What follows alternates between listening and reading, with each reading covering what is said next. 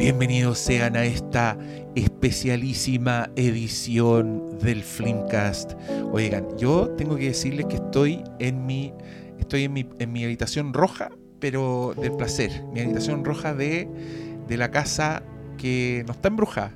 Porque en este episodio tenemos un reencuentro, este trío ganador a que el año 2018, hace, puta, hace siglos, nos juntamos a hablar de The Haunting of Hill House, la serie de Netflix que nos voló un poco la cabeza a todos los presentes.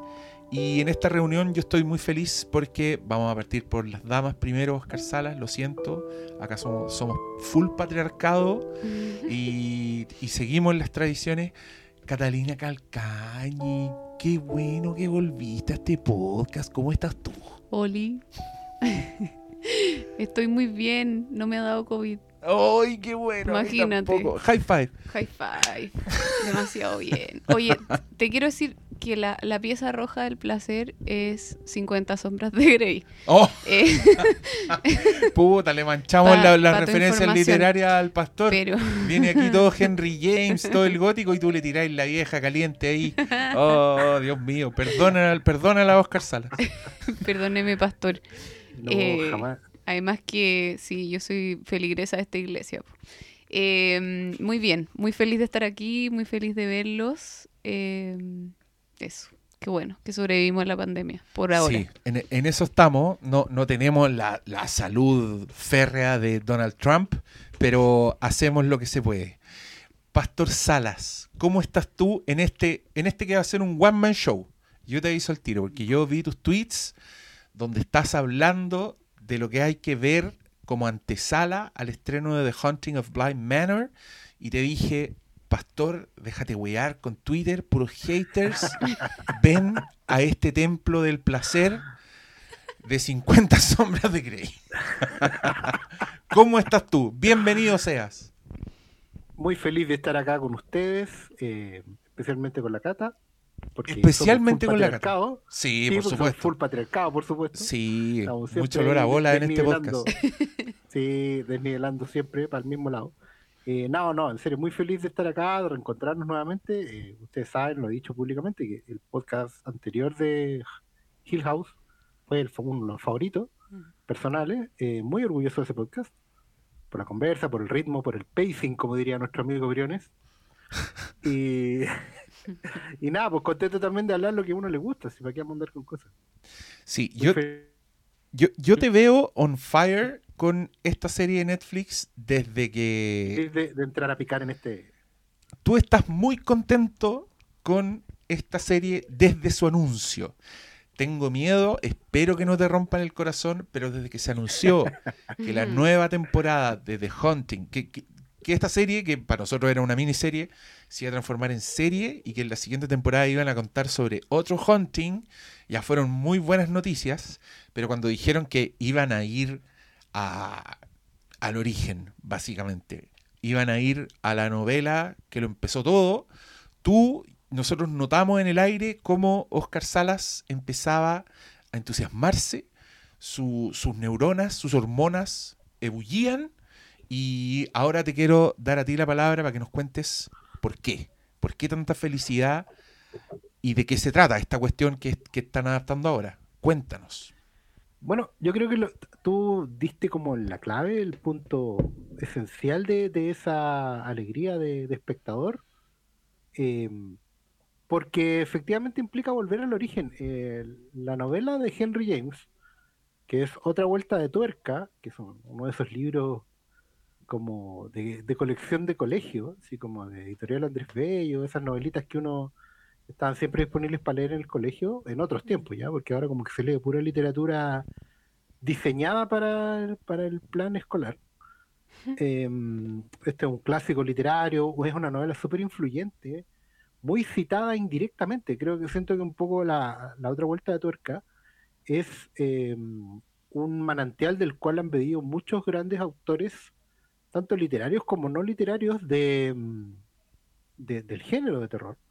Es considerada una de las mejores, si no la quintesencia de, la, de las historias de fantasmas en, en general. Y nada, pues fue como la alegría fue grande por la sorpresa, porque uno decía, efectivamente, bueno, Haunting of Hill House había quedado súper bien, era una adaptación directa de un, de un referente que es eh, heredero de otra vuelta de tuerca, entonces irse para atrás fue también como decir, eh, aprovechar la oportunidad, decir, mira, ahora que nos fue bien con esta, podemos, podemos ir a la fuente y, y hacer justamente lo más difícil, que era ir a, ir a adaptar la original, la, la cosa más gótica, la, la, la novela quizás con, con, menos elementos modernos, la historia con menos elementos modernos, que justamente la hacen más difícil de llegar a, a todo público.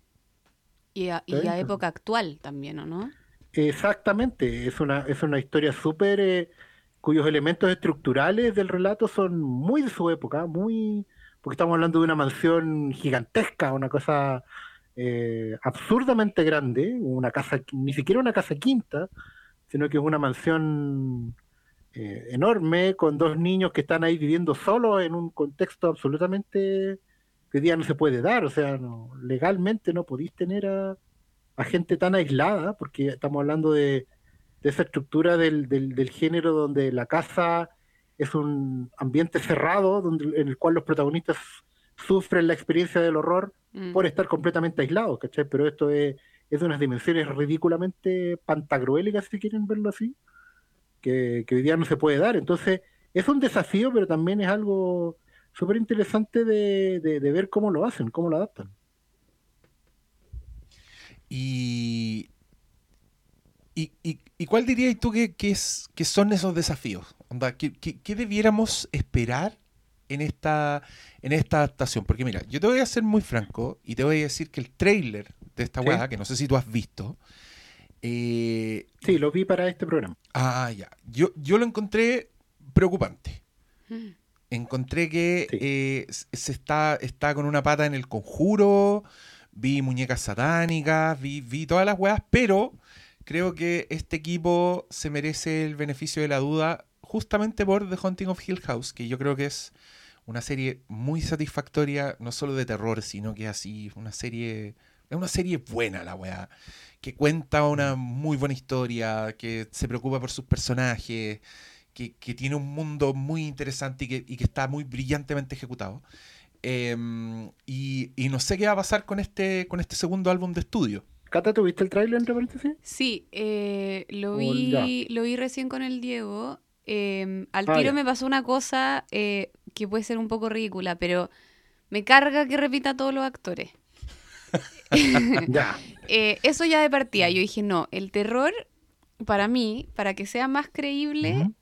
Prefiero como desconocer al actor, ¿cachai? En, entrar a lo desconocido sí. con todo. Me gustaba mucho eso de Haunting of Hill House, como que obviamente había algunos actores conocidos, pero pocos yo creo, y en general eran súper hartas presentaciones de gente Ajá. muy buena o, o, subían a secundarios, ¿cachai? Como me suena su cara, pero nunca lo he visto protagonizar claro. nada. Como, como eh, Henry Thomas, digamos. Claro. Carla Yuyino puede ser la excepción, pero... Sí, era, era, como la más famosa... Pero me pasó ahora que, claro, pues vi ahí a mi, a mi Nelly, a su papito, a Luke, me pareció reconocerlo, y dije como, pucha, ya de partida yo no hubiera entrado por ahí. Eh, Igual quiero decir que estoy muy contaminada por Doctor Sleep, algo que nunca hemos hablado, los tres. Sí. sí. Eh, pero eso, eso sobre el trailer, como me parece que la estética está on point, así bonita. Eh, se ve como tiene los elementos, hay un poquito de suspenso, como te presentan... Se, se, se ve terrorífica. Sí, sí, a la, a la chica sí. y al chico y como las muñecas que se da vuelta, pero sí como que no, no tuvo un efecto como, no sé cómo decirlo, como físico en mí, que creo que es algo que el terror debería tener. Esos fueron mis dos como pensamientos a la rápida. Sí, yo también siento así como que um, lo vi, bueno, es que yo, contexto, yo no, no estoy viendo trailers, entonces igual es como una excepción.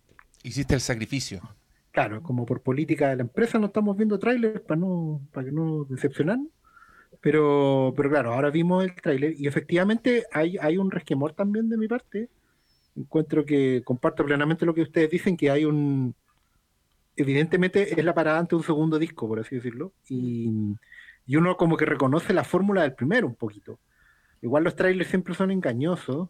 Sí. De hecho, yo sentí que era, Siempre. es como súper eye candy, por así decirlo, como súper... eh, vengan a ver lo que ustedes quieren ver, digamos. Y, y es como súper genérico en su presentación, no, no te queda claro de qué se trata. Yo puedo decir Mm. que reconozco o no algunas cosas de la trama porque conozco la fuente, pero también sí quiero recalcar que, como dice la Cata, hay un, hay un error, por así decirlo, o un riesgo súper grande en el casting, porque poner, a ver, traer de vuelta a estos dos actores que encarnaron a los niños en Hunting of Hill House, eh, a Nell y a Luke, como bien dijo la Cata, es complejo porque esta es una historia también que tiene dos niños protagonistas. Entonces, a mí se me, se me empezó a contaminar la visual cuando yo veía a estos dos personajes y asumí de inmediato que el relato va a ser en dos tiempos, como en un pasado y en un presente, ¿cachai? Con muchos flashbacks, con niños hechos adultos, reviviendo los traumas del pasado. Mm, Y eso me llevaba a la fórmula Hill House, sí. ¿cachai? Y eso como que no me hizo bien. Espérate, Como... un paréntesis muy breve. Esto no Sí. tiene nada que ver con Hill House, ¿no? Es de antología la serie. O sea, quiero decir, Sí. estos no son los mismos que- personajes. No, No, Ah, ya. entiendo que sí. no. Salvo que hagan algo que uno no tiene idea que van a hacer, pero se supone que cada temporada va a ser un hunting distinto. Perfecto. Claro. Claro, esa es, la, es como la estructura de ahora en más. digamos. O sea, en el futuro podrían ser, no sé, Amityville o tírate cualquier casa embrujada nomás y, y la podrían utilizar, digamos. Em, The House on Haunted Hill, como para seguir la confusión de los títulos. claro, pues, decirla- The Haunting of Haunt Hill. Oh, claro, no, está, va a estar complicado eso. Pero no, así en, en una primera mirada también tengo, tengo esos resquemores y creo que también están alimentados por el tema de Doctor Sleep, la adaptación que hizo Mike Flanagan de la novela de Stephen King, porque siento personalmente, a pesar de que no he visto el corte del director, que algunos dicen que mejora la cosa, yo no lo sé, no, no- siento que ¿Se siento puede? que que eso mismo creo yo. Yo siento que si un corte del director no quedó en el corte final, como que no. No sé cuán manipulado puede haber estado por el estudio, digamos, Mm, para hacer algo tan distinto a lo que tú querías hacer. Em, pero a veces pasa, a veces no, no sé. Pero también siento que hay, hay mucho de, de ceder en pos de la fórmula, eh, ceder en, pongo a, las- a, a las demandas del, del jefe, digamos, del que pone las lucas, que en este caso es Netflix, mm. que seguramente tiene el algoritmo ahí en la mano, lo hemos hablado con Diego y con la gente del Flimcast antes, tienen el algoritmo en la mano y le van a pedir a cada episodio un jump scare en el minuto 40, un tema musical en el minuto 37, porque Mm. así funciona el algoritmo de, de Netflix.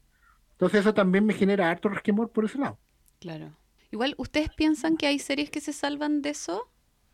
sí. Yo creo que hay. Me refiero a hay- Netflix, ¿le respeta Sí. como estructura alguna Es que serie? yo creo que yo creo que a David Fincher lo deben dejar un poco más en paz y yo siento que por ejemplo Mindhunter es una serie que yo no veo mucho un, un- una interferencia Ya. así muy La muy plantilla terrible, tan obvia. claro. Pero cuando te encontráis con, con las series más genéricas, ponte tú con no sé, pues, a mí me pasó con eh, Locan Key, Sí. encontré que era un desorden muy raro, muy extraño, presencia de niños que parecía no tener que ver con, con nada, como un tono raro, que, donde yo sí puedo que, oler un, oh, pero ahora hay que poner esto, ahora hay que poner un efecto, ¿cachai? Mm. eh, no se me alcanzaba a armar ante los ojos. Y, y me pasa con hartos productos de Netflix que, claro, yo creo que el nivel de información que deben tener esas personas y, y, y lo, y lo que quieren finalmente es que no, no dejéis de ver la cuestión y para eso deben recurrir a, a, to- a todas las artimañas imaginables. Pero acá también, puta, solo podemos especular, pero yo también creo que The Haunting of Hill House fue un poco un éxito de crítica.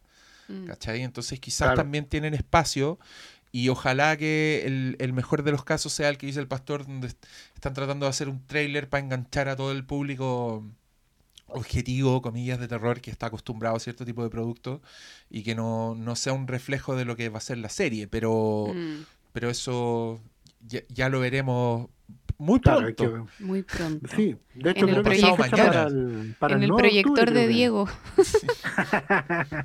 en el Watch Party. Sí. Sí, y hagamos un watch party, venimos todos disfrazados de fantasma. Tiro, claro. in. Yo ya me anoto. Yo soy de... Yo voy a ser el señor del cuello doblado. Pero es Claro. por, por la vejez, no porque, por, por fantasma. Igual, igual él, acuérdate que Hill House tenía un, un espectro de hombre muy alto.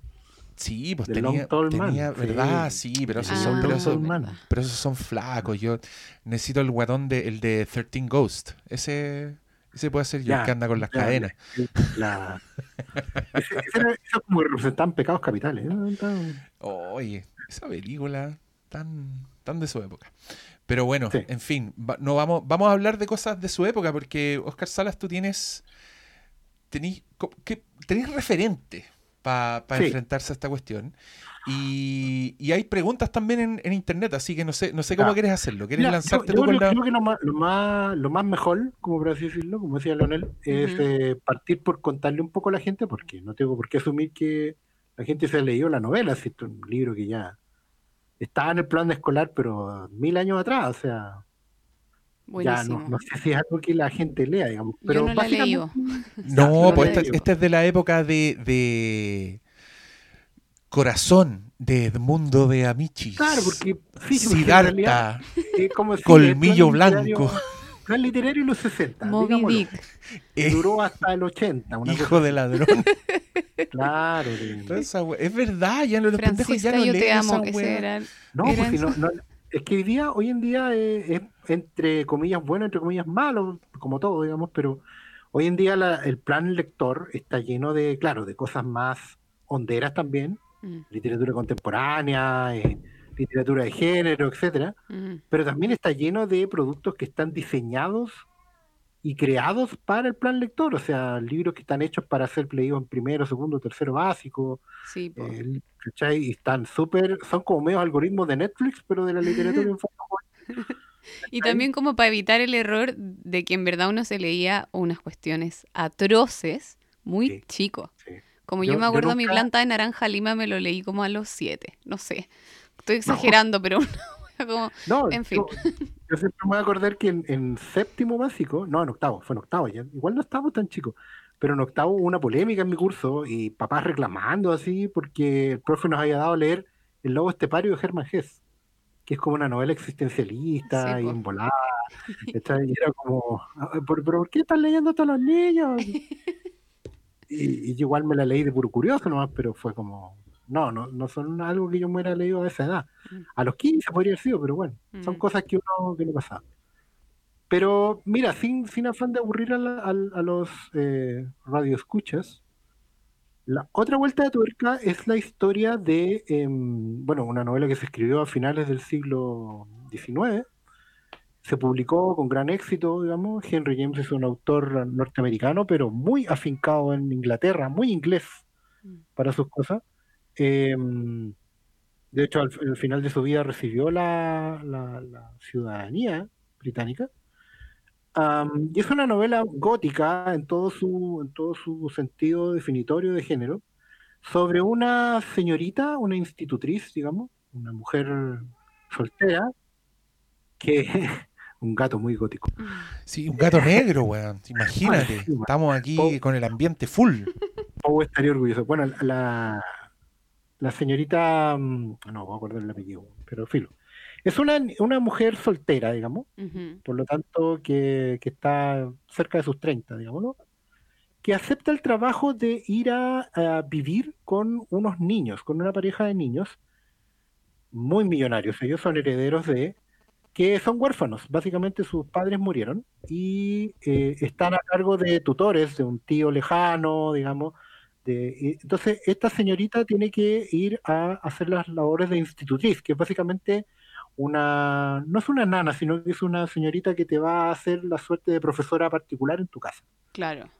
Te va a criar y claro, que te va a enseñar y, y- y más o menos encargarse de esa parte de tu formación. Y medio ¿Ya? como dama de compañía también, ¿o no? Claro, porque básicamente es puertas adentro, ella vive en la casa con los niños y los cría, y no Mm. solo en, en fu- en funciones de enseñarles a leer y escribir, sino que eh, también los educa en la vida, en valores, una cosa muy, muy de su época, eh, y que también que se podía pagar en ese tiempo. También, entonces, la novela, el, el punto que tiene es que cuando ella llega a la casa, descubre que estos niños están marcados por un trauma que tiene que ver no solo con la muerte de sus padres, sino con gente que anteriormente vivió con ellos en la casa.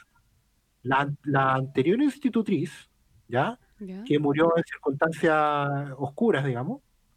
Eh, no se entiende muy bien si se suicidó o, o murió de, de algún drama amoroso raro, porque al parecer tenía una relación con un jardinero de la casa, ¿Ya? que era, que, era- que- que es Peter Quint, que es como que era empleado del- de confianza del papá de los niños, y que cuando murieron, en el fondo era un tipo que asumió una suerte de control, de poder dentro de la casa cuando desaparecieron los padres, de mucha influencia sobre los niños y también de influencia sobre la, anterior institutriz. Entonces, hay una sombra grande de esta persona que también murió en, en circunstancias raras dentro del, de la mansión.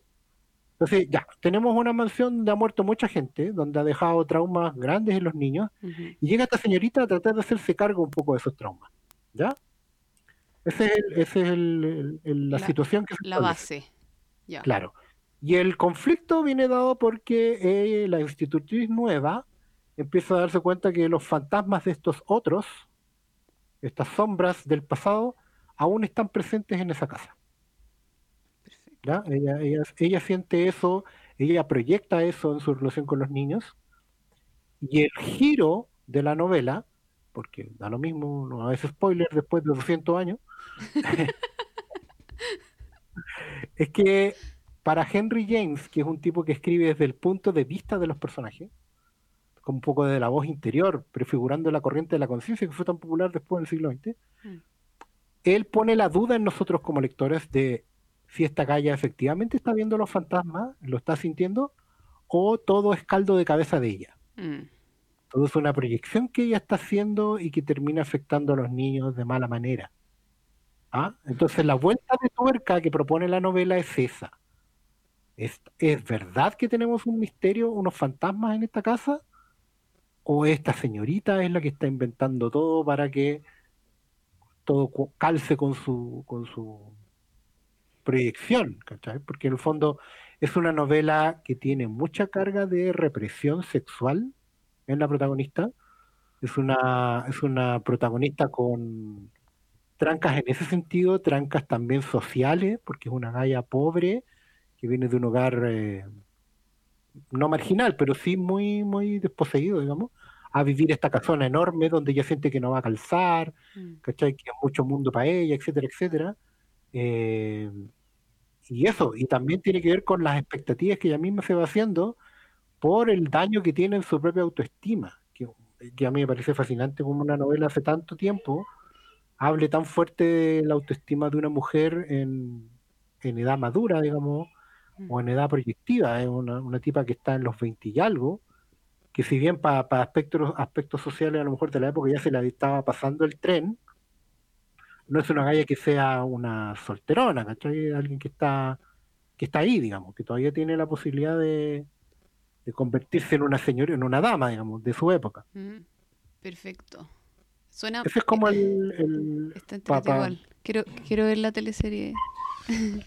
Claro. Sí, pero, pero que a mí me parece que todo esto que ha contado el pastor como que llenaría un capítulo de, Ah, de, de serie. Entonces, O- o- sobre o todo con el- medio. claro, porque esto, todo esto que dice el pastor, que a mí me lo pasaron en su momento como característico del género fantástico literario, esta duda, esta incertidumbre de lo que es real, eh, creo que puede resultar muy insatisfactorio.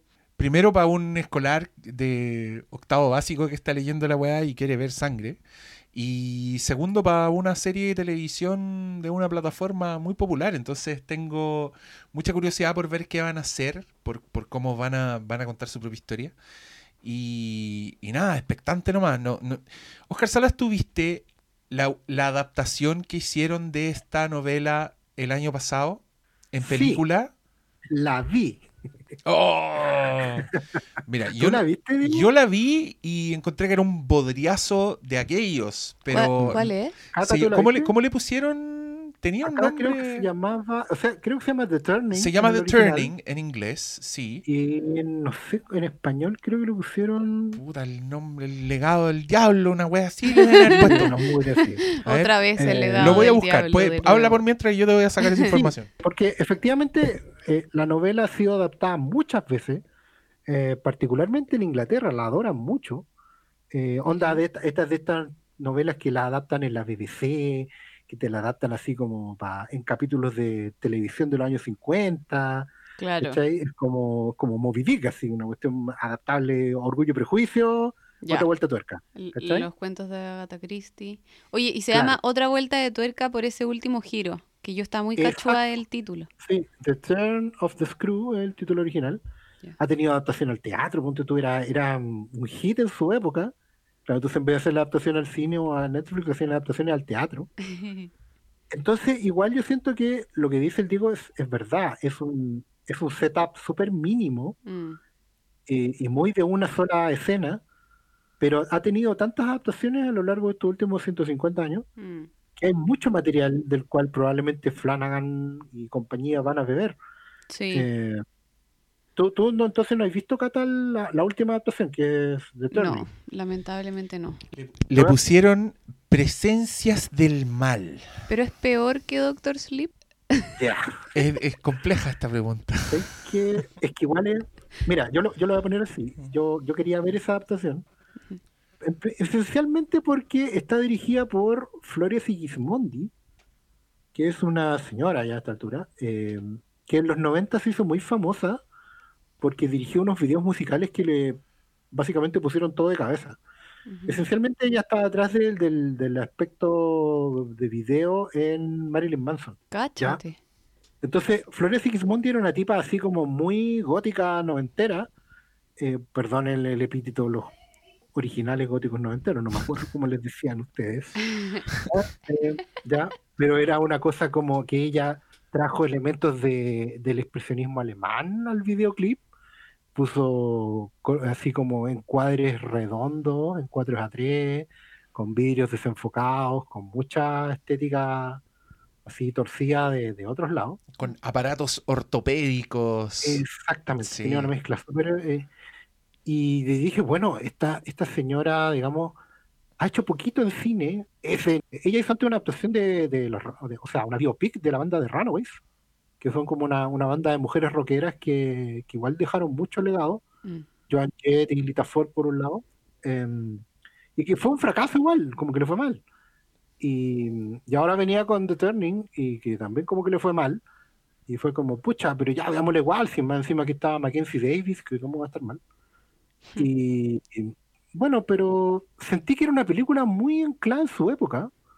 De hecho, está ambientada en los 90, eh, como para darle una perspectiva de no hay celulares, entonces vamos a Claro. estar bien aislados.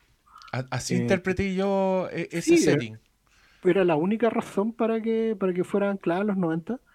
Pero siento que también está creativamente anclada en los 90, como que está llena de, de giros, de, no sé, cuestiones, sustos innecesarios dentro del rollo de la trama. Aunque sí le valoro una cosa, que es algo que está en la novela original y en las sucesivas adaptaciones, y que es como lo que atrae a mucha gente de esta historia, que es el tema de la, de la tensión erótica en los, los protagonistas, considerando que son niños o son preadolescentes. Ya hay un tema de represión sexual fuerte que choca con esa pulsión adolescente que está como saliendo a flote y que por, y tiene que ser, entre comillas, contenida o liberada por los tutores adultos. Mm. ¿ya? Siento que igual la, la historia de la Flora Sigismondi se hace un poquito cargo de eso, eh, básicamente porque el, el cabro chico igual es bien perturbador porque es el chico de, de Stranger Things y de It, el Sí, sí, eso caché en el El flaco. flaco, El flaco, flaco- garatero. Bueno, va. El, el, el- Sí. el chalamé falso. sí, como, el- como que es raro porque está, está teniendo una adolescencia súper eh, mutante él, como físicamente hablando, porque es flaco, pero está como deforme, porque bueno, está creciendo. Mm. y tiene como el pelo largo y es pálido, huesudo, es raro. Mm. Como que si, si de verdad si estuviéramos en los 90 sería muy Marilyn Mansonesco. Pero, pero no sé, siento que la película falla igual en eso. Es como muy. Hay una, hay una tensión mal resuelta entre las pulsiones propias de la creadora de anclarse en su época contra los recursos facilones de hacer una película para la taquilla, digamos, como, Sí, como que resulta. sí, entre esa weá y, lo- y los sustos falsos a mí me terminó cagando mucho la onda y no, no, no se la recomiendo a nadie. Pero si son completistas pueden darle una vuelta. Oye, aprovechamos de contestarle la pregunta a la Fenuca en Twitter que quería saber la opinión Sí. del pastor de The Turning. Así que vamos, vamos quemando preguntas. A mí me consta que ella particularmente anda viendo esa pregunta desde pre-pandemia.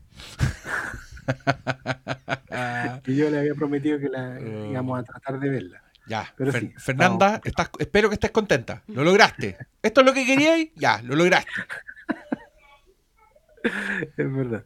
Así que sí, no, no es muy recomendable esa actuación, como bien dijo el Diego, como para completistas del, de la historia. Ay, ese final, weón. Yo, yo vi esa película en una función de prensa y podía escuchar el desconcierto y la frustración en la gente con ese final. Que yo me quedé inmóvil pensándolo y creo que todavía lo estoy pensando. Pero no, no in a good way. Es que a lo, a lo mejor, como hablábamos con la Cata mientras buscáis el dato, es que hay tanta adaptación de otra vuelta de tuerca que todos quieren darle otra vuelta de tuerca. ¿Cachai? Sí. Y es, y es raro porque si le- en- técnicamente si dais otra vuelta de tuerca hay que quedar donde mismo. ¿Cachai? Es como. Sí. Porque no podéis dar vuelta en 360. no Debería, pero si, si lo que hay vuelta en la tuerca debería quedar más apretadita la weá. Ah, eso es cierto. ¿Para qué lado están dando vuelta? la- Depende. Claro. se- se- en este caso yo creo que se les cayó la tuerca, se les cayó debajo de una mesa y no la encontraron más. Esa weá pasa. O sea, te cae algo y Sí. cae en el triángulo de las Bermudas de la realidad Claro. desaparece la weá para siempre. Eso pasó en este caso.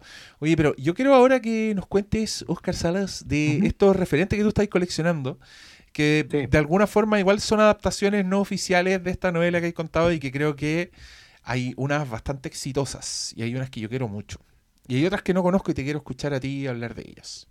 Yo les propongo que al tiro hablemos de los otros. Porque nos une, yo creo, esa película como, como generación, como experiencia cinéfila, y porque es una ex- exitosa vuelta de tuerca a la vuelta de tuerca. Sí. Eh, yo no sé dónde están, si se acuerdan, dónde estaban ustedes cuando vieron los otros. Si es que la vieron, Tocata, ¿tú la viste? Sí, tú? Sí. Sí, Ah, maravilloso. em, sí o sí la vi en el cine. Em, no tengo más antecedentes de en qué estaba, pero, pero me aterré. Me aterré. Y, y también como que pienso, mu- he estado pensando mucho en esta conversación como que el terror, que para mí es como exitoso o incluso maravilloso, no solamente me aterré, como que me emocioné mucho. Ya. Mm. Sí, es que interesante. Yo, sí, es que yo creo, bueno, en ese momento yo era full fan de Alejandro Amenábar. Estaba esperando su película, además que esta película era el, era el weón en Hollywood. Después de Tesis y de Abre los Ojos, era él en inglés, ¿cachai? Uno, había expectativa de cómo, cómo va a dirigir y, y una superestrella, sí. Nicole Kidman estaba, Mm. estaba muy bien parada en ese momento. Y, y lo que me pasó a mí con esa película que vi en el cine y que me asustó mucho, eh, de entrada, la encontré muy inquietante, muy logrado todo lo que quería lograr. Y puta, un maestro narrador, pues sí, la weá es de esa. Es de esas historias donde todas las piezas significan algo, donde tenéis un par de giros al final que te dejan loco, que te, que te ordenan todo y que te das cuenta de que se trataba realmente la película. En una época donde ese recurso no- est- estaba más o menos fresco. eh, creo que Sexto Sentido anda muy cerquita de, de- de los otros, pero esto era Si la... mal no recuerdo, son dos años nomás. Sí, está- está- está- están muy al lado y, y, Mm. y- Amenábar en, en entrevistas decía que le daba mucha lata ese giro porque le cagó toda la onda porque él tenía el guion escrito hace rato. Claro. Em, pero mira, yo te quiero contar solo una anécdota que es muy divertida porque yo vi los otros eh, en el cine, no sé, en- en el Hoyts, ponte tú, y, y fue bacán. Yo caí en todas las trampas de la weá, el recurso de las fotos de los muertos, toda esa weá la encontré así sublime. Pero ese verano yo andaba en Arica, eh, larga historia, y el cine de Arica tenía programas dobles. Y el programa doble en cuestión era Rápido y Furioso, la primera, y después Los Otros. y era un cine donde yo reviví un poco la experiencia del cine de barrio de mi infancia, porque era un despelote, cabros chicos, gente corriendo, la weá estaba muy llena. Y con Rápido y Furioso lo pasaron increíble, gritaron, les gustó la weá. Hacen un intermedio breve, que es como para salir a comprar weás para el baño, y parte la otra película. Y Oscar Salas en esa sala no volaba una mosca. Porque yo, yo ya había visto los otros y estaba muy expectante de qué va a pasar, ¿cachai? Si, si se portan muy mal, lo voy a pasar como el hoyo, yo creo que me voy a ir pero no volaba una mosca, la gente estaba muy asustada Mm. y con los giros eran así audibles expresiones de sorpresa. No, yo salí fascinado. Y no me gustó tanto Rápido y Furioso, pero los otros confirmé que era una de, de- era una de las buenas películas de terror que, que salieron como del, del gran sistema. Eh, y, y su atmósfera, lo que hace con la niebla, la cantidad de ideas. Y como dice la Cata también, una película que yo insisto, yo creo que las grandes películas de terror son grandes dramas también y creo que los otros califica completamente porque, porque hace eso, pues te lleva a lugares oscuros y tristes y reveladores. Yo, yo quería que habláramos de los otros justamente porque mm, siento que es una de las adaptaciones que tenemos más cercanas, o sea, a la que, a la que mucha más gente puede echar mano, eh, porque además es una adaptación derivativa, o sea, no, no adapta la novela de Henry James. La- la- el giro final de la novela no es el de los otros, eso como para que lo tengan claro Ujú. para que no lo estén buscando después cuando vean si es que pasa en Hunting of Blind Manor. Blind Manor, entre paréntesis, es el nombre de la mansión de, de la casa de la novela, así que es una, una un, un fuente recurrente. Pero no es ese el giro que va a tener la historia o que debería tener la historia. Lo que hizo Amenábar ahí fue, en el fondo, ir a las adaptaciones que se habían hecho de Otra Vuelta de Tuerca y hacer una especie de secuela, secuela falsa o eh, cambio total del punto de vista, muy fiel a Henry James. Eso se, se valora mucho desde el punto de vista mm, del espectador que conoce la fuente, eh, porque efectivamente él hace lo que hace Henry James con el propio Henry James, entonces es súper valioso. Tiene, y tiene un montón de referentes que cinematográficos, particularmente uno, que es el que yo creo que más flores le voy a tirar hoy día y que se los voy a recomendar a ojos cerrados, especialmente a ustedes dos, em, porque es, es como la quintesencia de la adaptación de esto. Em, por eso quería que habláramos de ella primero, siento- además, aparte, siento que es una gran película de horror, Mm. sobre todo porque eh, primero es valiente después de hacer eso después de, de efecto sentido, como bien reseñaba el Diego, en el sentido que el giro final es muy parecido, estructuralmente hablando, Mm. pero, pero además es un gran, es un drama súper bueno. Eh, te, te mantiene todo el tiempo caminando sobre una línea súper delgada de creer o no creer lo que está pasando en pantalla y a hacia qué lado te va cargando. Y juega súper bien con la idea de los otros, que es una, una cosa que estaba en la novela, pero que se empezó a adaptar a raíz de las obras de teatro. Obras de teatro que se hicieron desde, desde finales del siglo XIX, adaptando esta, esta obra. Porque al igual que esa portada del libro de, de Editorial Andrés Bello, que, que es como la referente que tenemos muchos de este libro, porque era una edición económica, era la que está en todas las librerías, en esa, en esa ilustración los protagonistas están arrancando de otros, que están ahí al fondo, de unas sombras. Mm. Entonces, la, la presencia de otros, o gente que son distintos a nosotros, que están en otro, en otro punto del, del- del plano, con respecto a nosotros, los protagonistas, los, los narradores de la historia, eh, es, es una base súper importante de cualquier adaptación. Si no hay un conflicto con otros, como, como una home invasion, como una eh, pugna por el espacio, digamos, no, no vamos a tener una buena adaptación de... Y que siento que es una de esas cosas que fallan de Turning, de Flores y Gismondi. Como que la, la analogía con los otros no está porque la protagonista, la Mackenzie Davis, está demasiado metida en el mundo de los otros. O sea, no hay contrapunto. Mm. No, no hay distinción en el, en- Claro. entre planos. Ella cae, digamos, en este, en este universo bizarro que es la Blind Manor de la última versión del 2020, y está absorbida, por eso ella no, no está sufriendo una, una, una usurpación de espacio, ¿cachai? O, o una pugna por el, por el, por el espacio, por, por, el- por, la, por la vida, por, por lo que sea, digamos, lo que sea que adapte la, la historia. Y en los otros de Amenábar eso estaba llevado a un nivel genial, porque básicamente, bueno, ustedes saben, pues, Sí, estaba pensando Lo- que, que bueno el giro que hace Amenábar, o el cambio en realidad, de transformar a esta como institutriz en una madre. claro. Porque es muy sencillo, pero su problema es ahora infinitamente más grande. Absolutamente. Obviamente, proteger a un hijo es muy distinto que proteger a un niño que cuidas y perder la cordura frente a un hijo también es mucho más importante y fuerte. En el fondo, sube las expectativas con respecto a lo que le está pasando a Nicole Kidman. Claro, y además es muy inteligente por parte de Amenábar porque em, las adaptaciones anteriores, obviamente, eh, trabajan sobre la idea de esta niñera que empieza a tomar un poco el rol de madre, Mm.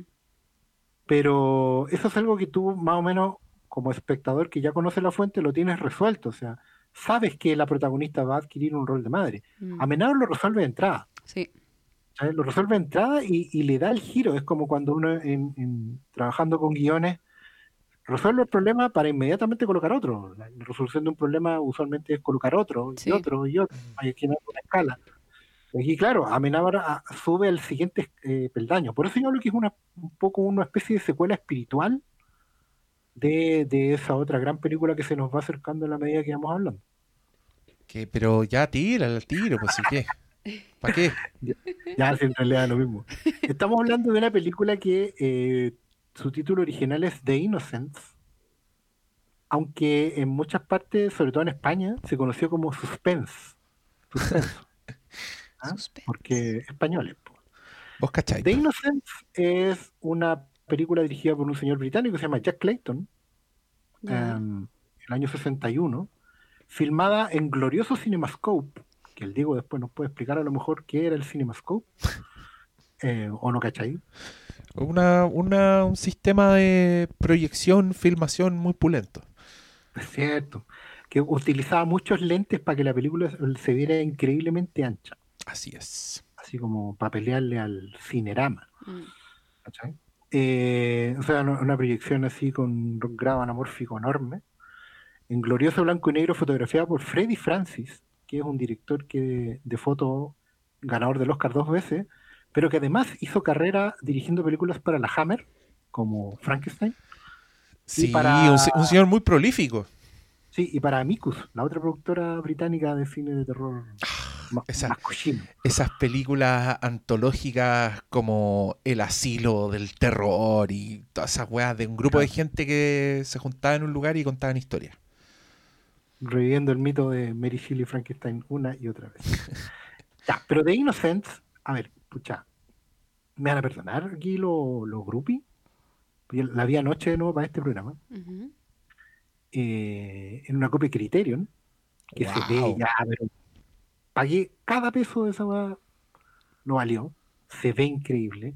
Es una adaptación directa de, la no- de otra vuelta de tuerca. Eh, la protagoniza Deborah Kerr, que es uno de los amores de infancia, eh, porque pelirroja.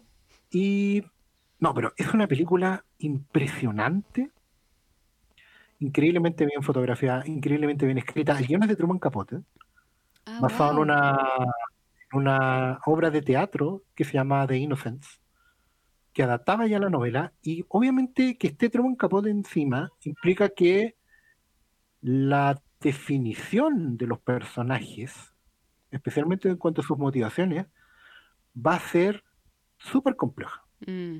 muy compleja. Entonces, todo lo que hablábamos al principio de la novela, de Otra Vuelta de Tuerca, está, por ejemplo, esta represión que siente la, la, la institutriz, que está recién llegando a esta casa, a este mundo tan distinto, es súper evidente y, entra en conflicto súper fuerte en el guion de Capote. Ella es, bueno, es Deborah es una persona que de entrada cuando conoce al que es su empleador, que es el tío de estos niños, que es un tipo que no está ni ahí con cuidarlos, básicamente le dice, usted se hace cargo usted tiene todo, todo el plenipotenciario de hacer lo que se le ocurra en la casa, usted resuelve todo. Y a mí no me llama, usted no me, no me dice nada, usted cobra nomás todos los meses. Y se va a trabajar.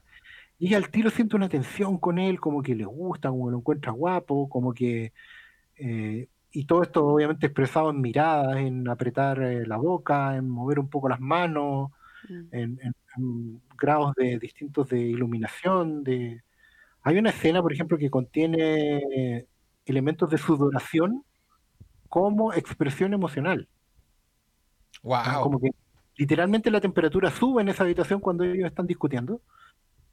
Eh, y cuando llega a la, a, la, a la casa se encuentra con estos niños que son niños muy adorables al parecer, pero con mucha carencia. El, el chico llega un poco después porque lo echan del colegio donde estaba. Y ahí ella se empieza a dar cuenta de que eh, sufrieron mucha influencia de los anteriores que la cuidaban, como explicamos delante. Este jardinero Quint y la anterior ama de llaves Que, que ella se, o ella, o, o no lo sabemos, digamos, pero al parecer tenían una relación, una relación que incluía muchos elementos inmorales, que para la época pueden haber sido un par de besitos, pero que el guion de. Truman Capote lo- los coloca en otro nivel, digamos, sin tener que expli- expli- explicarlo o mostrarlo gráficamente. Pero a ti te queda claro de que ellos no eran buenas personas o no estaban en una relación sana. Hay una cosa muy tóxica en la relación de ellos dos, que la película lo expresa súper bien. Em, y entonces la- el personaje de la institutriz se va construyendo en su cabeza esta, esta situación en que a uno no le queda claro, sino hasta el final, de si era un rollo de ella o de efectivamente había fantasmas en esa casa. ¿Ya?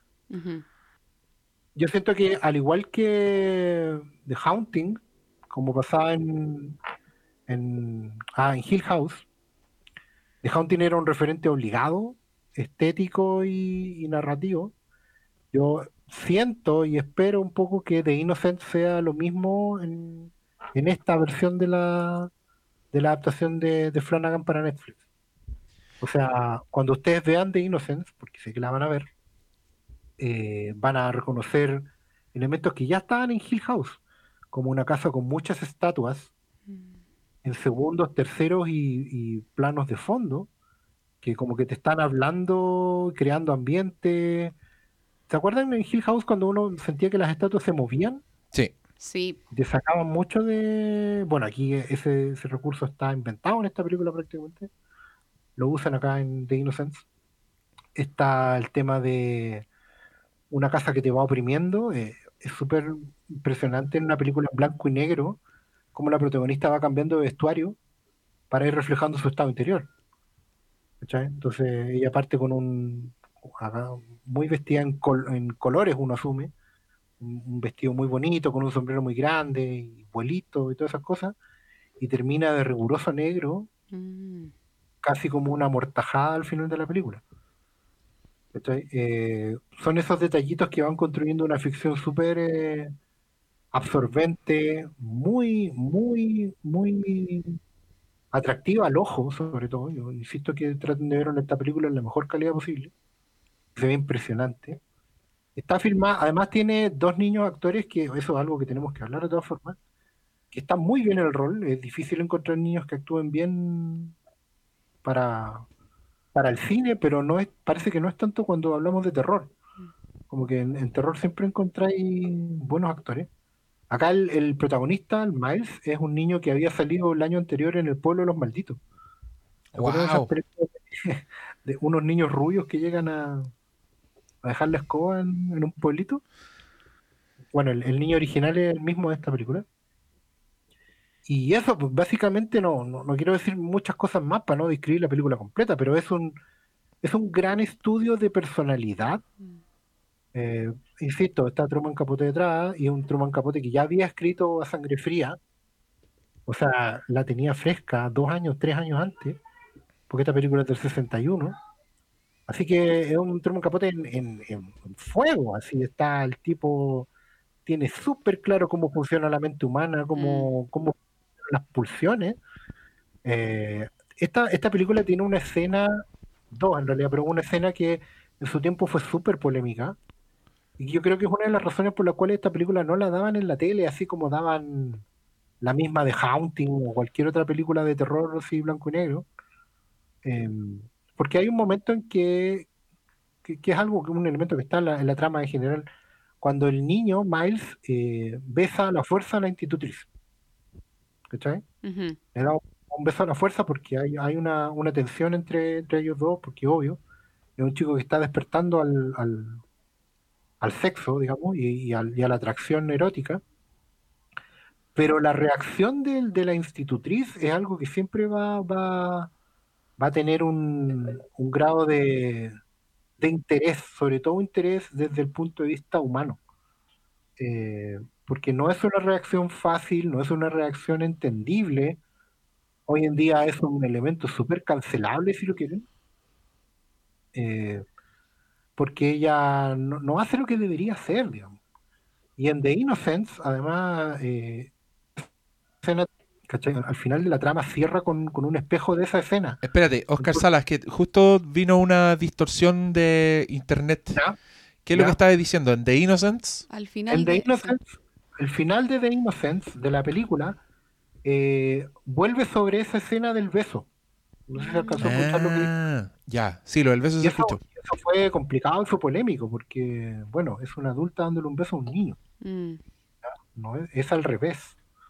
Entonces, y no es un beso necesariamente amoroso, aunque la película es lo suficientemente sutil para, para no ser explícita en, sus intenciones, pero uno puede entender que no lo es. Yo estoy diciendo esto no como para regodearme en, lo, en lo sórdido, sino como para dar a entender que hay, hay aspectos de la obra, de la, de la trama de Otra Vuelta de Tuerca, que, a los cuales se les puede sacar el jugo. Eh, hay, hay cosas que están en la fuente original, que están en las adaptaciones, que son súper interesantes de tratar en mm. cuanto a la relación entre los personajes. Qué, qué buena la cita a, a Capote eh, ya la quiero ver, onda. Quiero llegar a verla. Sí, la, vendiste muy bien, Oscar Salas. Porque además, Capote, de, de, lo que yo le he leído, me parece que es muy maestro en, em, en los personajes complejos, como decís tú, pues, como en. como la idea de que en sus ficciones nadie es bueno y nadie es malo. Yo tengo, estoy así como uno de mis libros favoritos es Desayuno en Tiffany's que la película es... Se pasó por la raja. La película no se trata del libro, digamos. Eh, una adaptación muy respetuosa. Y em, ese libro en verdad retrata una amistad y un amor improbable entre un joven que está como aprendiendo cómo salir del closet y una cabra muy bella y muy perdida y como pero hermosa y que él la ama. Y es como tan lindo el libro porque no juzga no juzga a la gente que está describiendo entonces me hace pensar que ese ese como acercamiento podría ser súper interesante más que la versión moralista Em, del relato que acabas de hacer. claro, pero, pero todo lo que cuenta el pastor Sala a mí me habla de una, una película de sutilezas que, que, hermoso que esté inmortalizada en, en, The Silver Screen, porque estaba viendo ahora fotos de The Innocence que yo debo haber visto en una época donde estaba buscando otras cosas, pero no, no me acuerdo de muy poco pero solo, la, solo las fotos de la película te hablan ya del cuidado en la iluminación, en todo eso, y hoy en día esa weá para mí es un placer. Mm. Así que vale en sí mismo. Desde lo técnico, yo, yo mencioné lo del CinemaScope porque era una fórmula que tenían los, los cineastas, digamos, más con mejor ojo, para poder tener dos planos en foco. Que una cuestión no, a lo mejor no, no sé entender muy bien lo que estoy diciendo, pero mm. cuando uno fotografía, cuando colocáis en, en el lente a las personas en, volumen, eh, tú puedes enfocar normalmente un plano y el resto tienes que desenfocarlo. No, no puedes tener todo, no, la, cámara no funciona igual que el ojo humano. Mm. Tenéis figura contrafondo, entonces. El CinemaScope como funcionaba con varios lentes superpuestos uno arriba del otro, eh, podéis tener dos, dos, planos enfocados. Igual los que saben de fotografía ah. saben que eso se puede hacer con la cámara igual, a cierta distancia focal y iluminación. Pero aquí tú puedes tener a la, a la persona de fondo y a la otra persona en primerísimo primer plano y tener a los dos muy bien enfocados. ¿cachai? Y eso, bueno, es súper importante en esta disyuntiva de unos contra los otros. ¿cachai? Especialmente cuando ella va entrando en el mundo de los niños, se dando cuenta que ellos tienen unas reglas propias y, y funcionan bajo, bajo un, un- unas relaciones de poder que son bien especiales, que son o no influencia de, de- de los que estuvieron antes con ellos. Eso no, no queda muy claro, digamos. El tráiler de, de Blade Manor ahora insinúa un poquito eso, insinúa que los niños son, son como monstruos chicos, digamos. Es una cosa que, que algunas adaptaciones toman, digamos, que son- los niños son medio malignos o son derechamente unos monstruos, ¿cachai? Eh, en cuerpo de, de cabros chicos, pero, pero esa, esa duda que estaba en estas primeras adaptaciones, particularmente en The Innocents, está incluso fotografiada a nivel técnico. Sí, no, pues y el, y el CinemaScope también es, es bonito porque en, e- en esa época como ya de grandes maestros del cine, donde el rectángulo te hace ver tanto, eh, la maestría de los locos finalmente es como dirigir tu mirada, ¿cachai? Porque en un cuadro tan ancho donde lo podéis ver todo, finalmente como por pura artesanía de director y, de, y del encuadre y de las weas que están pasando, tú miráis lo que ellos quieran que mirís, po. Y The Innocents igual es una historia de o vi lo que creí ver, eh, donde ella está como con una paranoia constante. De, eso sí me acuerdo. Mirando por la ventana, mirando la oscuridad y ahí el, el- el rectángulo gigante donde todo se ve clarito. es caldo de cultivo para la imaginación del espectador. Lo cual resulta muy satisfactorio, sobre todo ahora que uno ya está buscando otras cosas en las películas. Así es, tal cual, tú lo has dicho. Oye, ¿tení, tení otra, otras, otras perlitas que tirarnos a propósito de, este estreno? yo quería como, como cerrar un poco el, el- el apartado de recomendaciones de otras adaptaciones con una película que también es obra derivada, pero es más raro porque es completamente derivada de The Innocents. Y es porque, eh, como 10 años después de The Innocents, otro director británico hizo una película que adapta, era como precuela. Adaptaba la historia del jardinero y la primera institutriz. ¡Wow! Esa se llama The Nightcomers. Está en YouTube, con lo cual es muy rara. Porque está como, parece que está libre de derecho. Es como. La hizo una productora que ya no existe. Entonces, The Nightcomers eh, del 72, la encuentran tal cual, Nightcomers, eh, los que vienen de noche. Y es la historia de Peter Quint, el jardinero, antiguo ballet del papá de los niños, y la primera institutriz, viviendo en la casa, cuidando a los niños, recién después de muertos los papás, eh, y cuidándolos es un decir, porque en realidad ellos tienen una relación eh, bien, bueno, es impropia porque no son empleados, digamos, no podrían estar haciendo eso en la oficina, que es esta casa enorme. Pero, pero lo particularmente atrayente de esta película, que obviamente no, no alcanza los niveles de, de maestría de la anterior, es que el protagonista, este, este hombre medio turbio, raro en su, en su forma de ver el mundo, medio amoral, medio permisivo, o como dicen en la novela, un perdido, bueno para el copete, ¿cachai? Un, un hombre bruto y amoral, es Marlon Brando. Y es el Marlon Brando de que viene directo del último tango en París, si es que no pegan el palo. Wow. Entonces, este Marlon Brando como de mediana edad, medio tóxico por donde lo mirís, ¿cachai? Medio maltratador de mujeres, eh, porque la, la película tiene escenas eróticas explícitas y son de, de sumisión, son raras. Mm. Los niños, los niños terminan aprendiendo de bondage por influencia de Marlon Brando, ¿cachai? Y bueno, en esta película los niños no, no hay ambigüedad, los niños terminan convirtiéndose en unos monstruos y terminan acabando con, con los adultos, digamos, de manera literal. Eh, o los matan, digamos, eh, por, por esta influencia que, claro, que la película trata de entender que a lo mejor ellos no eran así tan amorales, eran básicamente adultos, pero que no se estaban dando cuenta de la influencia que estaban teniendo sobre unos niños que estaban extremadamente frágiles.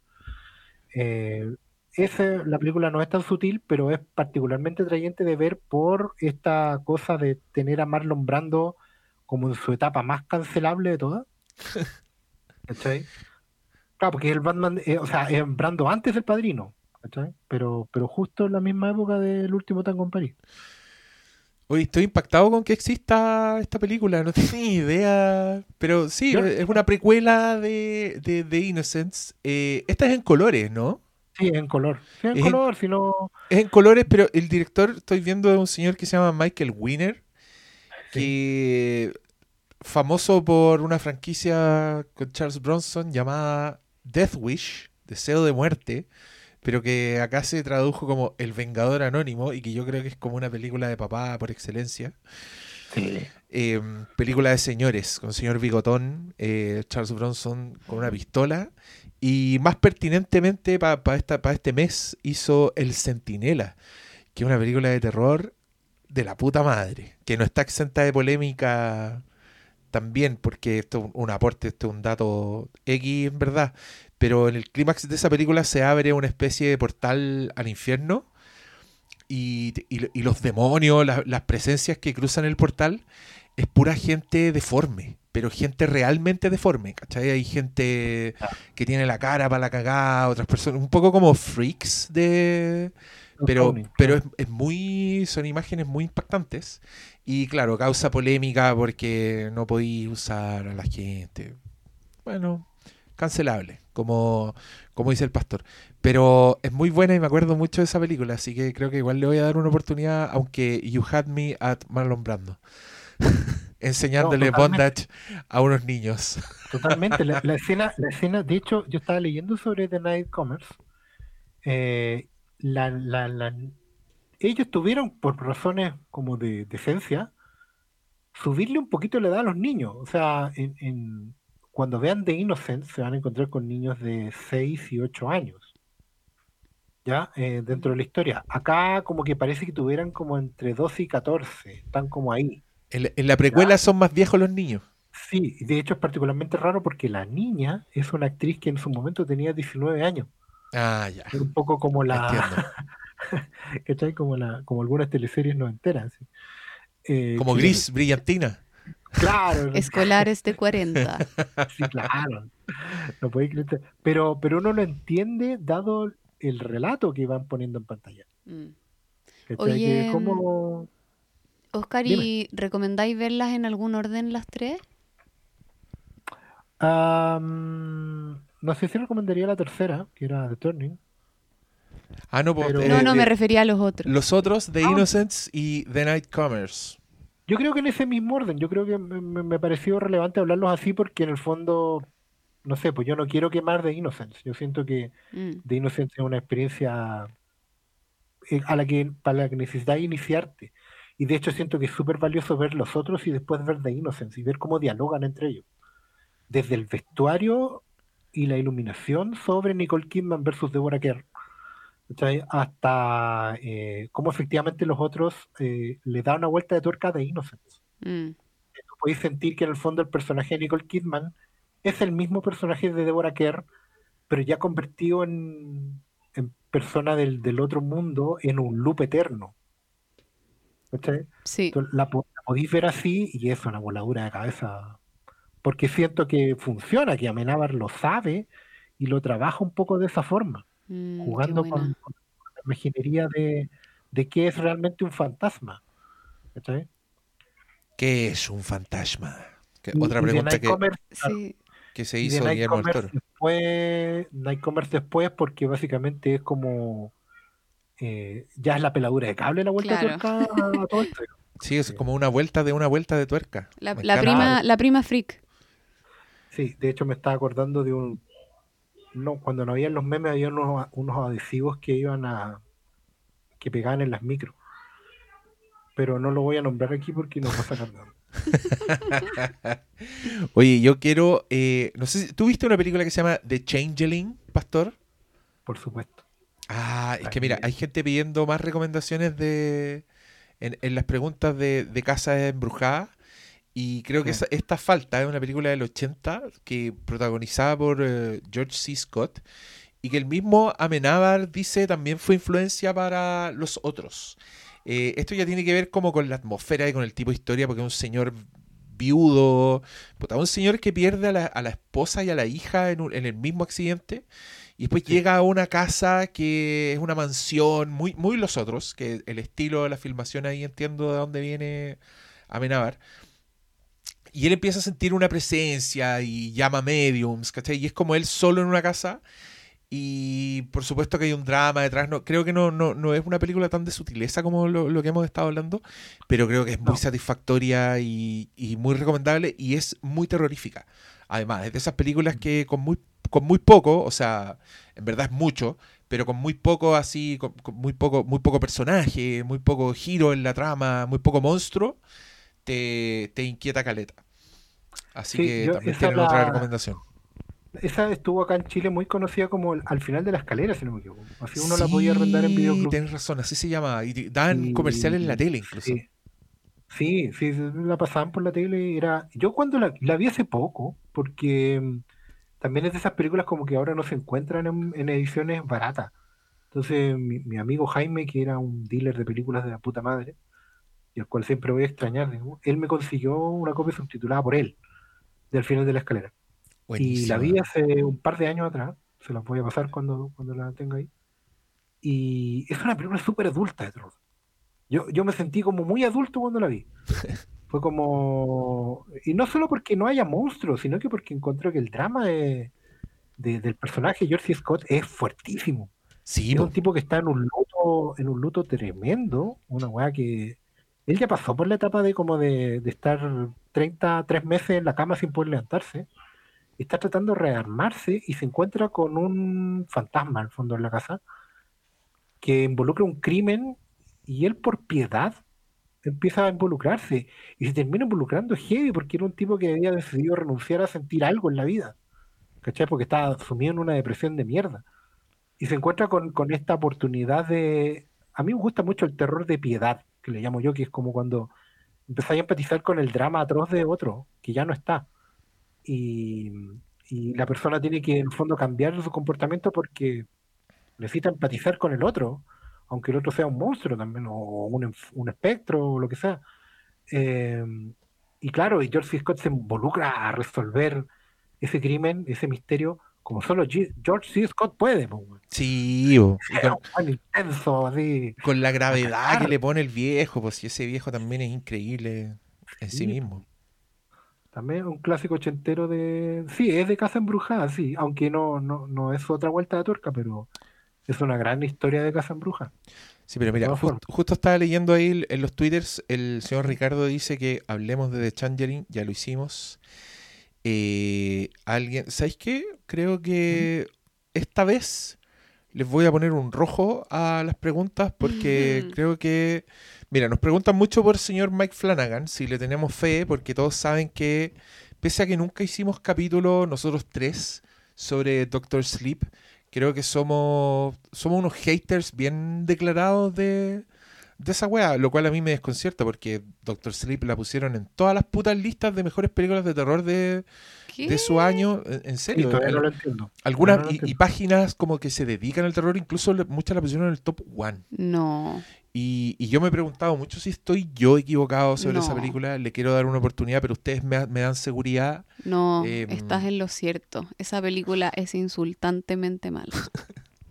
O sea, escupe en Kubrick. Yo, yo tengo miedo que llegue un punto en que la vea de nuevo y diga, ah, sí, ahora sí me gustó. Pero creo que no va a pasar. Pero yo, es Porque que mientras me- la- cuando la pienso, me acuerdo de las weas que encontré ofensivas y, y siguen ahí y no, no se van a ir. da rabia. Sí. Pero yo creo que en verdad es porque em, es como poco genuina. Yo eso sentí, o sea, em, bueno, filo, nada funciona, el guion es malo, la, el homenaje es espantoso. Aparte, ¿qué te creís? O sea, ya hacer una secuela del Resplandor es como mm, dispárate en un pie. Yo creo que esa recuperación va a ser más fácil, igual, como qué horror. Pero yo encontré que sobre todo no elegía un punto de vista esa película. Como que Uy, qué se, buen, se, se cambiaba, o sea, era insoportable. Es que, es que yo creo que viste en el clavo porque el, el problema de esa película, en mi opinión, es que quiere ser una adaptación de, de la novela Doctor Sleep de Stephen King y quiere ser una secuela de la película de Stanley Kubrick al mismo tiempo, pero esas dos weas son incompatibles, porque Stephen King odió el- la película El Resplandor. Eh, su secuela es de su libro, donde, por ejemplo, el personaje de Jack Nicholson, el padre, en la novela de, de Stephen King es abiertamente una víctima.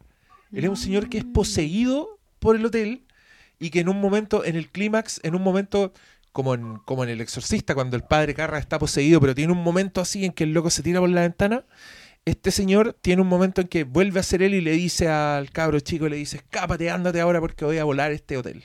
¿Cachai? Mm. Entonces, en esa historia, el padre no es responsable. Exacto. Y tú tenés una escena culiá, perdón, gente que le gusta Doctor Sleep, tenía una escena culiá en que el personaje de Iwan McGregor va al bar de El Overlook y el barman, el que lo atiende, es su papá. Sí. Y es el personaje de Jack Nicholson y tú decís, oh, concha tu madre.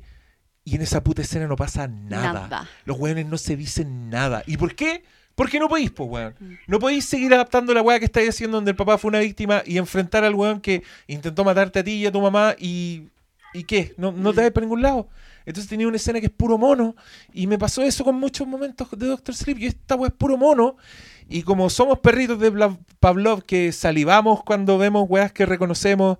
Y sí, la recreación está buena y las pendejas se parecen. Y, y veía los personajes que viste en la película de Resplandor.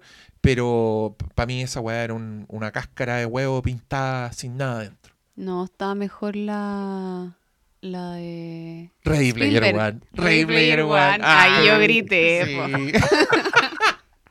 Bueno, pues, al, al, al que fue a clases con el maestro, bueno, Sí. se sabe. pues, bueno, Ahí está. Eh, pero sí, y a mí yo, yo solo agregaría eso, aprovechando de hacer el, el repaso completo, que a mí yo, por ejemplo, ya, personalmente, y esto pueden criticármelo los, los defensores de Doctor Sleep, yo esperaba que obviamente la adaptación, conociendo a Flanagan, que es un tipo que, que trabaja mucho en las relaciones humanas, se hiciera cargo de la relación padre-hijo y el tema de la culpa, porque una cuestión que hay en, en Doctor Sleep, la novela, es la culpa que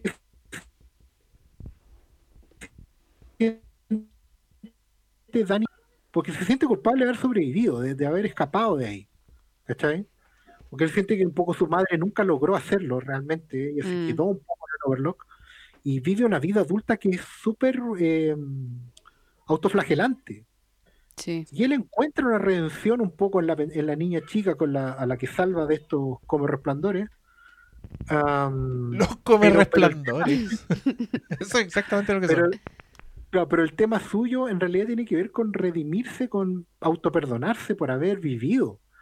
Y, la, y en la novela la escena del reencuentro con el padre, que también es súper breve, pero tiene que ver con, con que el padre a través del ejemplo en el fondo le dice, loco, tú vives, y la única recompensa en esto es vivir. ¿Cachai? El, te perdono yo, me perdonas tú cuando vivimos. ¿Cachai? Eh, un poco esa es la, el quiz del asunto. Lo, lo malo que siento yo es que la película opta sobre el último tercio por convertirse en una película de origen de superhéroes. Sí. ¿Cachai? Como que bebe de toda esa fórmula de chica con poderes que descubre que tiene un destino manifiesto y tiene que aprender a usarlo y Ewan McGregor pasa a ser Obi-Wan Kenobi de nuevo.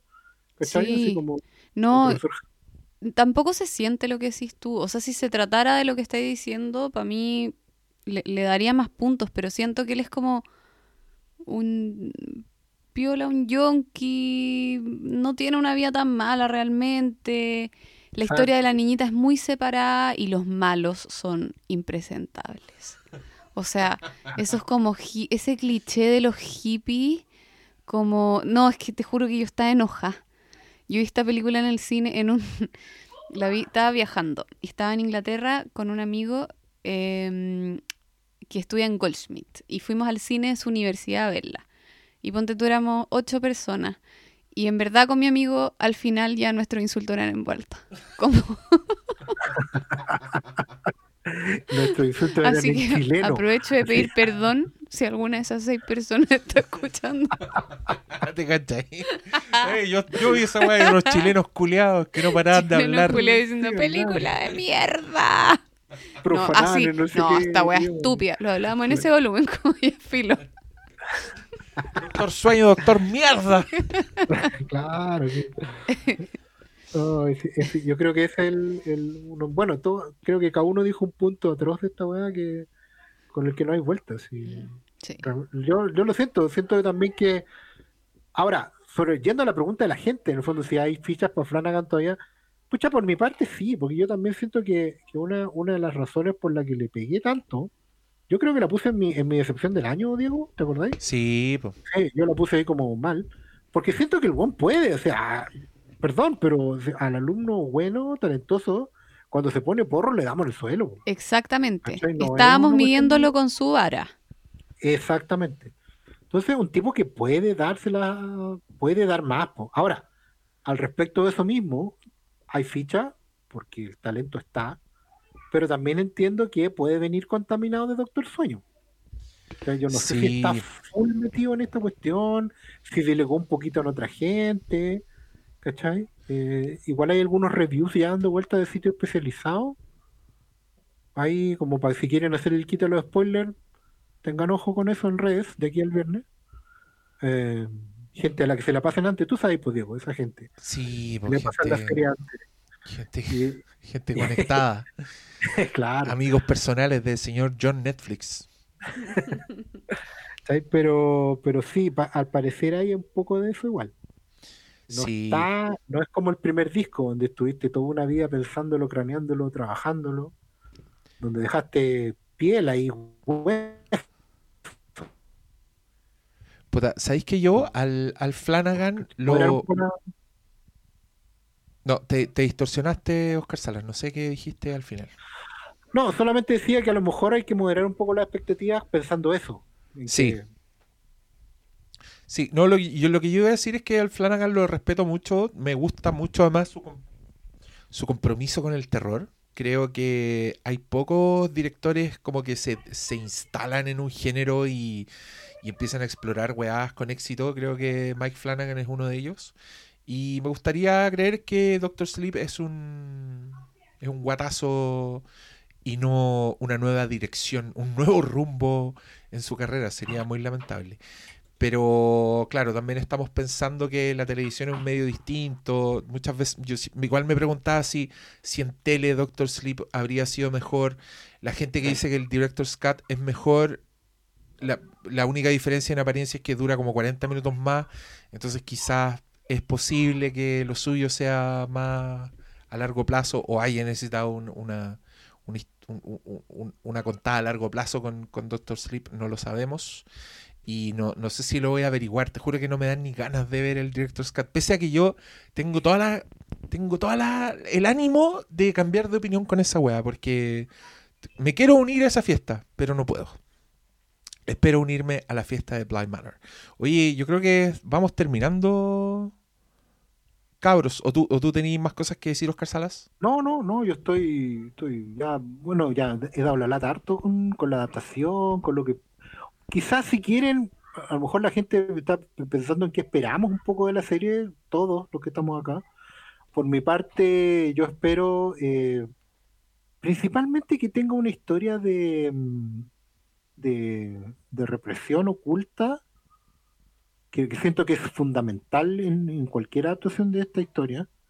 eh, que hay una pugna fuerte ahí porque con, con los otros. Era un poco lo que, lo que explicábamos en el programa.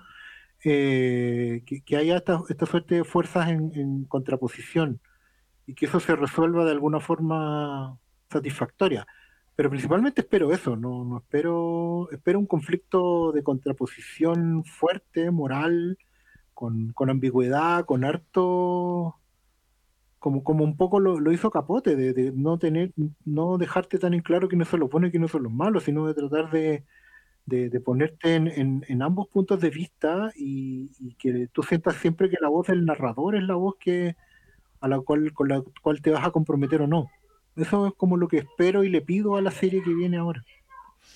Sí, hermoso. Yo, yo ando por ahí también. A mí lo que más me gusta de, de Haunting of Hill House es que encuentro que el, el terror, lo sobrenatural y lo fantasmal y el drama familiar en algún minuto se entrelaza y entendís que se retroalimenta y que el fantasma en verdad es un, un, patos de una dinámica familiar, ¿cachai? Y esa weá a mí me voló mucho la cabeza.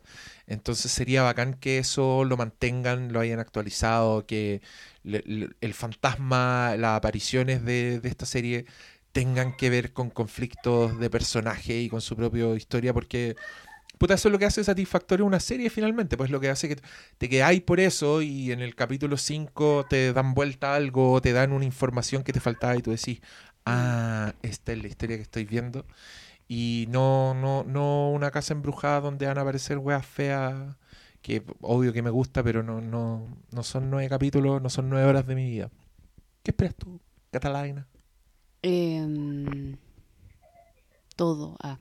Eh, yo espero, porque la verdad encuentro que de Flanagan podemos esperar como belleza en la forma y como una forma como de, correcta para arriba, digamos. Em, en ese sentido, como que no me preocupa tanto, pero, pero lo que me preocupa es el fondo. Lo que estás diciendo tú, como lo que nos hizo como, a mí, en mi caso, sentir la primera temporada. Em, porque no solamente me fascinó como lo que me hizo pensar, sino primero lo que sentí por esos personajes, cómo me encariñé con ellos, cuánto me importaban sus historias, el miedo que sentía con ellos, ¿cachai? Como que no es solamente el susto que aparezca un fantasma, es como, ¿qué le va a pasar a esta niñita que yo en verdad ya la quiero, ¿cachai? Em, y también eh, la satisfacción que, que, te da un guion bien escrito de retomar un detallito que te dejó planteado en un capítulo y mostrarte lo importante y lo grande que es cuatro capítulos más tarde. Em, creo que si logra ese, ese efecto que tenía la primera, como de eh, eh, mucho, mucho premio como emocional, intelectual para el espectador, para mí sería así increíble. Ah, altas expectativas. No querés nada. Sí, ya, ya Pastor, despídete de tus feligreses, esto termina acá. Nada, pues muchas gracias a todos por estar interesados en esto, eh, no solo por estar interesados en la serie, sino que por estar interesados en hablar de un género que nos gusta tanto, hablar de las obras que nos gustan tanto, de, ir para atrás, de buscar en los libros, en las otras adaptaciones, en los personajes, porque eso siento que al final es lo que enriquece nuestras vidas también, ¿no? Nos podemos repetir muchas cosas, pero, pero es bueno ir viendo qué las motivan y qué las crean, porque al final nos terminan dando la respuesta a nuestras propias inquietudes, cuando tenemos un bichito creativo o cuando queremos pedirle más a estos productos creativos. Así que gracias a todos por escuchar, gracias a todos por conectarse, gracias a mis panelistas por siempre por, por sacar lo mejor de uno, a la Cata, al Diego. Y nada, pues un abrazo a todos y nos vemos ahí en Black Manor.